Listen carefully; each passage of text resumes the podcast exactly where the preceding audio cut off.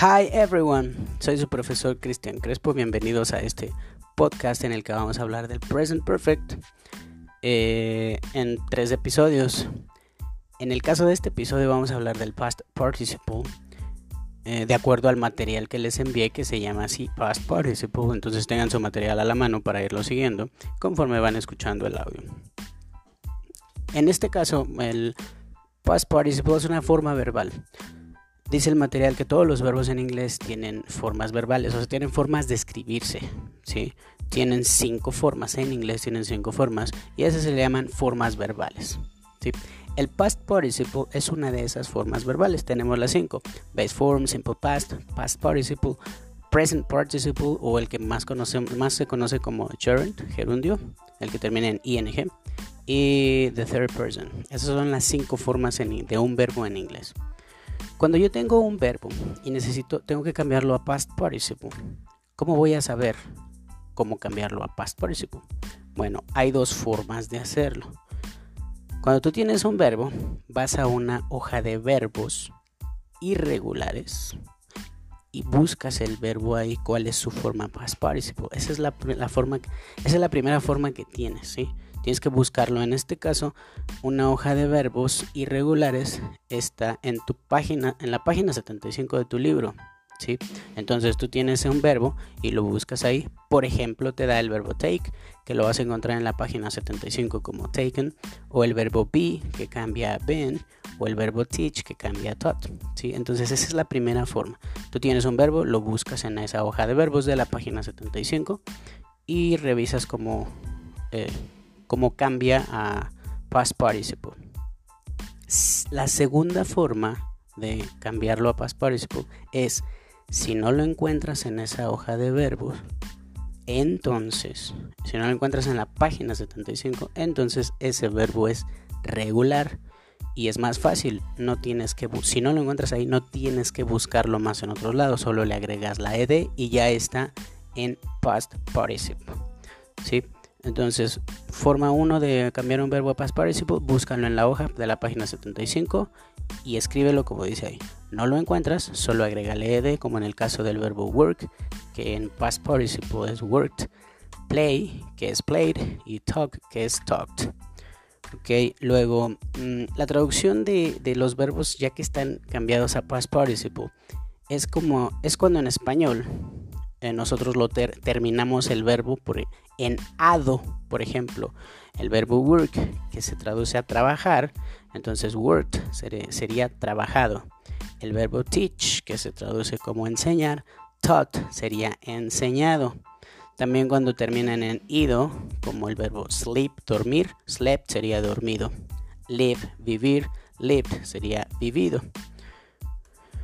También en español las terminaciones que tenemos para el past participle, pasado participio, sería cuando, cuando los terminamos en to, como write, escribir, que written sería escrito, fry, freír, fried sería frito. También la terminación so en español, print, imprimir, printed sería impreso. O la terminación cho en español, como say, el verbo say, que se traduce a decir, a la hora que lo cambiamos como ser, sería dicho. Do, que es hacer, cuando lo escribimos como done, done sería hecho. ¿Ok? Y esto lo hacemos para hablar de experiencias que hemos tenido. ¿Sí? Los verbos en su forma past participle los usamos para hablar de las experiencias que hemos tenido.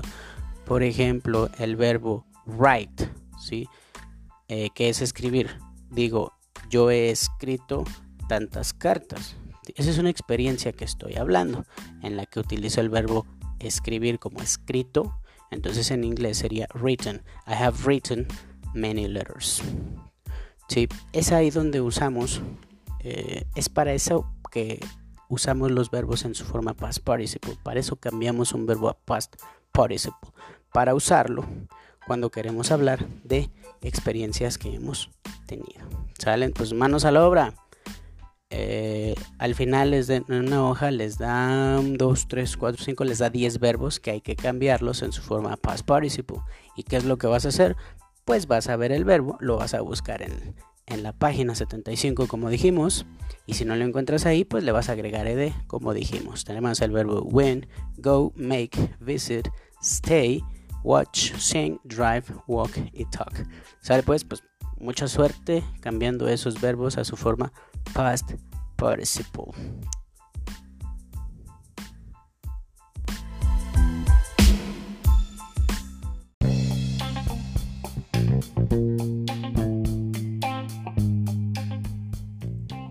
Hi everyone, soy su profesor Cristian Crespo.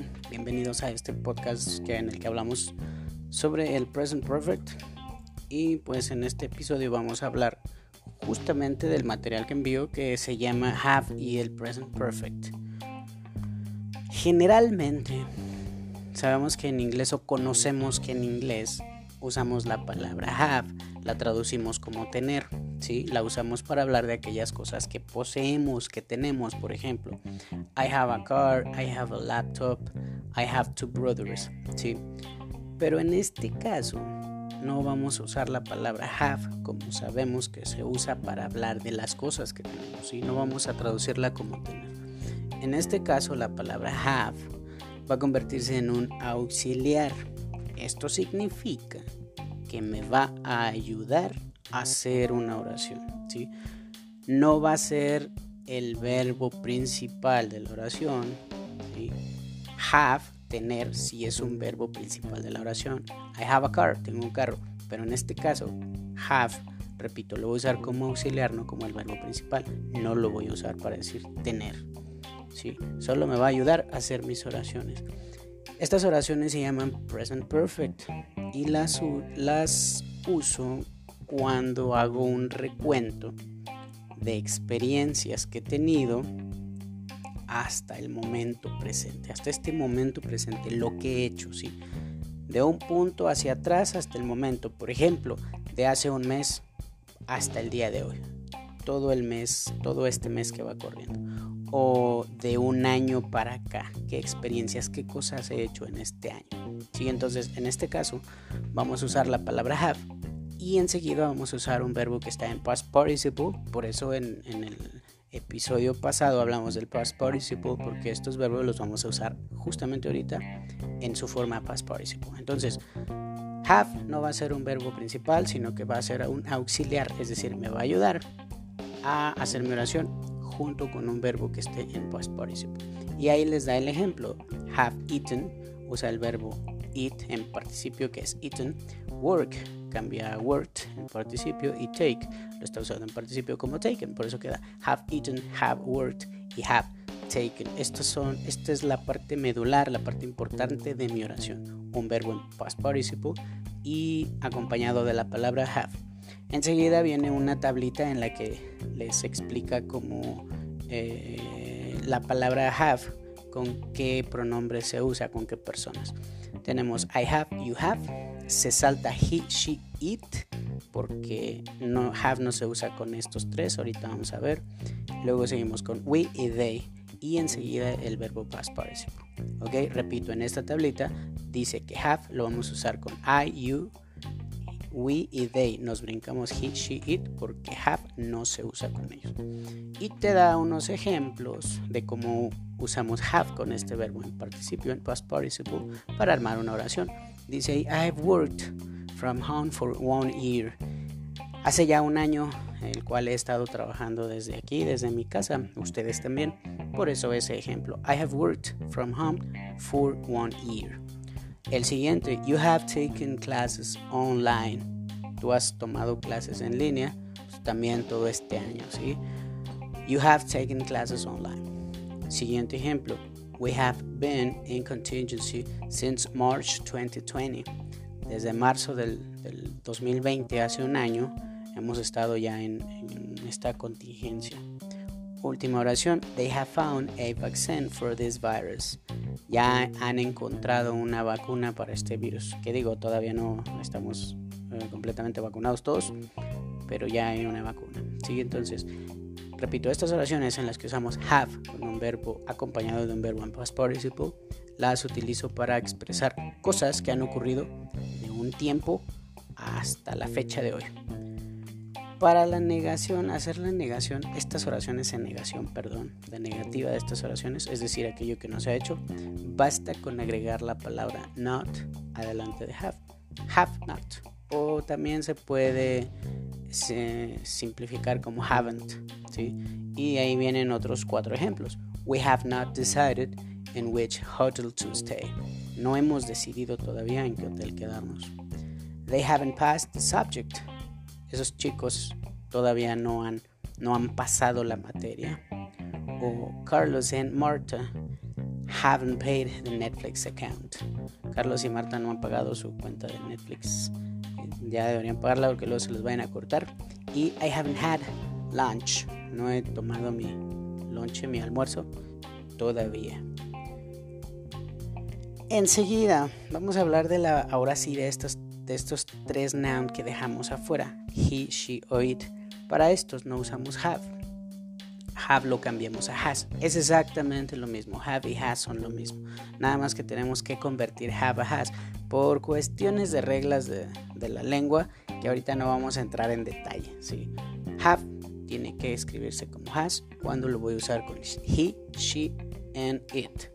Por ejemplo, he has went to Paris two times para decir él, mi compañero, mi amigo, mi hermano, ha ido a París dos veces. Desde quién sabe cuánto hasta la fecha de hoy. No estoy siendo específico. Estoy diciendo que estos últimos dos meses o este último mes o a lo mejor en toda su vida. Pero desde quién sabe cuánto hasta la fecha de hoy ha ido a París dos veces. Segundo ejemplo, she has visited her mother few times. Ha visitado a su mamá pocas veces pues en este año porque no podemos salir de casa, ¿verdad? Y propagar el virus. Luego, ejemplo 3, it has been hot these days. O si estos días ha estado muy caluroso. Eh, Carolina has been ill. Carolina ha estado enferma, quizás estos dos días, quizás esta semana. Y Matthew has studied hard for the exam. Matthew ha estudiado muy duro para hacer su examen. Y la negativa de estos de este has es igual que have. Ah, recordemos que has es have, entonces la negativa es la misma. Solo, solo agrego no para que quede has not o hasn't. Entonces los ejemplos serían She hasn't answered my mail. Ella no me ha contestado el mail. O Martin hasn't attended classes. Martín no ha entrado a sus clases. He hasn't done the homework. El mismo Martín no ha hecho su tarea. Y Anna hasn't sent the activity. Para decir que Ana todavía no nos manda, no nos ha mandado su actividad. Y eso es todo. Nos vemos en el siguiente episodio.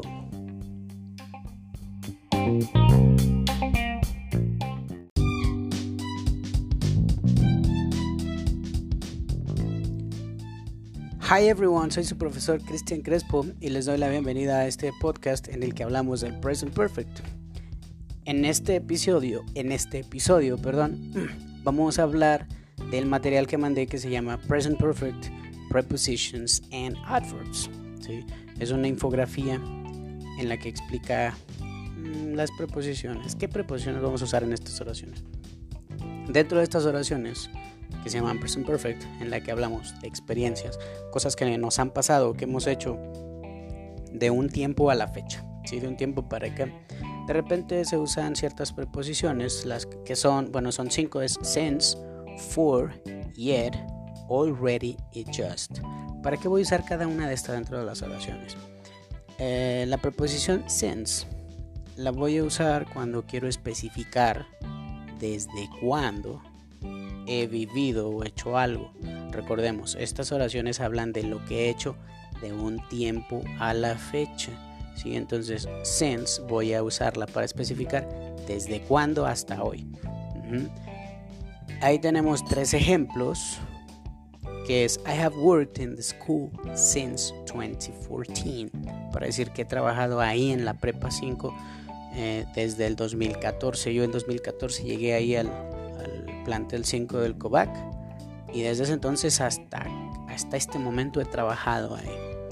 Segundo ejemplo, we have been friends since last year. No estoy dando un año específico, un, bueno, no estoy dando un año especificando con un número. estoy usando la frase last year, que es el año pasado, pero también es válido, ¿sí? Al decir el año pasado, pues estoy siendo específico, aunque no estoy siendo, aunque no estoy dando un número de qué año, ¿sí? We have been friends since last year. Desde el año pasado, tal persona y yo hemos sido amigos. O they have lived in here since 2001. Desde el 2001 nuestros vecinos han vivido aquí. Tengo unos vecinos que llegaron aquí apenas en 2001 y del 2001 para acá han vivido aquí. Sí, since, preposición que uso cuando quiero especificar de cuándo a la fecha he hecho o he vivido esa experiencia. For, esta preposición la uso cuando quiero hablar de todo el tiempo que ha transcurrido. Since y for las uso para hablar de tiempo. Since, soy específico y for, cuánto tiempo ha pasado. ¿Sí? Por ejemplo, I have been teacher for eight years. Durante ocho años he trabajado como profesor. Del 2014 para acá no han sido ocho años. Yo empecé a trabajar en el 2003. A ver, creo que ya hice mal cuentas. Empecé a trabajar para acá en el 2013. Entonces sí, sí, se han pasado ocho años. Yo he, sido profesor desde hace ocho años. las cuentas ya me movieron un poco el cerebro. Ok, entonces... Eh, luego el siguiente ejemplo, perdón. We have lived together for many years durante muchos años. Aquí ya no estoy hablando un tiempo específico, nada más estoy diciendo muchos años, ¿sí? Ya perdí la cuenta, pero por muchos años hemos vivido juntos tal persona y yo. I have read this book for three hours. He leído este libro por tres horas apenas, ¿sí? For y since los uso para hablar de tiempo. Since especifico desde cuándo a la fecha. Y for para decir cuánto tiempo ha transcurrido. Already es un adverbio, es un adverb, y se utiliza en la oración justo después de la palabra have, have already.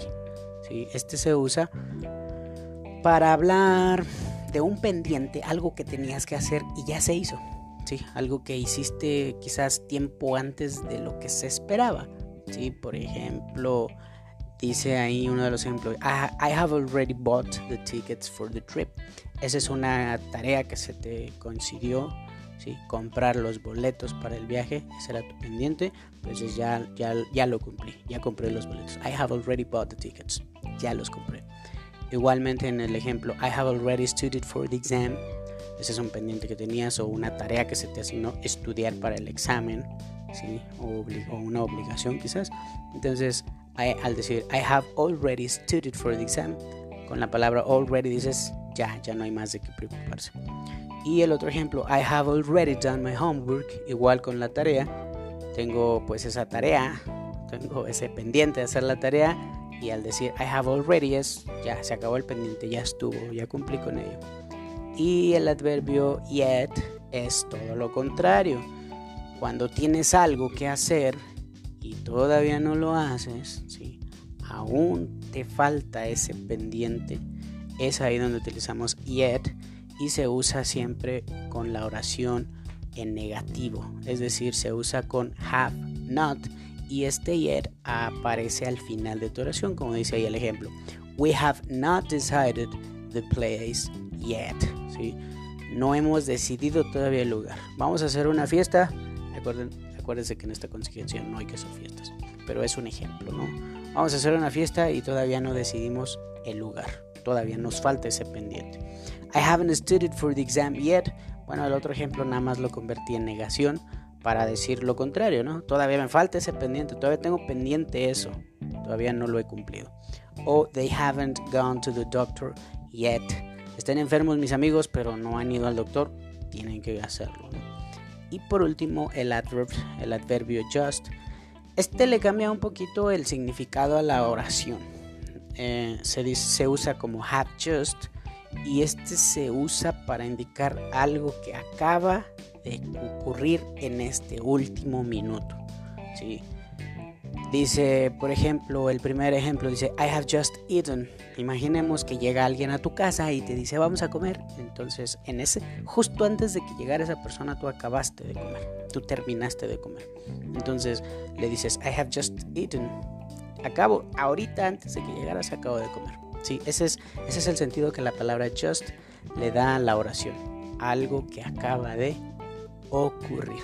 Entonces, la traducción aquí al español cambia un poquito. Todas las de arriba dicen e, ¿sí? O la mayoría, porque también I have already bought the tickets, también se puede traducir como ya compré los boletos.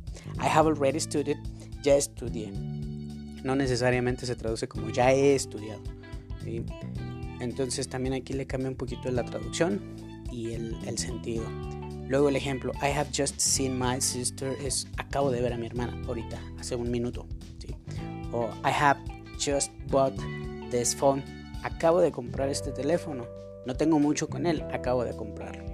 Sale, vale, pues eso es todo en esta ocasión. En este último episodio hablamos sobre las preposiciones que usamos, preposiciones y adverbios que usamos en las oraciones eh, en present perfect. Y pues con el uso de estas nos vamos a dar cuenta que no siempre se va a traducir al español como yo he o como he. Si digo I have worked in the school since 2014, ahí sí digo he trabajado en la escuela desde el 2014 o con for. I have been teacher for eight years. He sido profesor desde, perdón, he sido profesor durante ocho años. Cuando uso el already, quizás ahí sí cambia la traducción. I have already done my homework this. Ya, ya hice la tarea. Igual con la palabra yet, con el adverbio yet, quizá cambie un poquito la traducción. We have not decided the place yet. Todavía no decidimos el lugar, podría traducirse y también la palabra just, el adverbio just, I have just eaten, acabo de comer, eh, pues no se traduce siempre como yo ya he comido, justamente. ¿sí? Entonces, eso es todo. Eh, hasta pronto.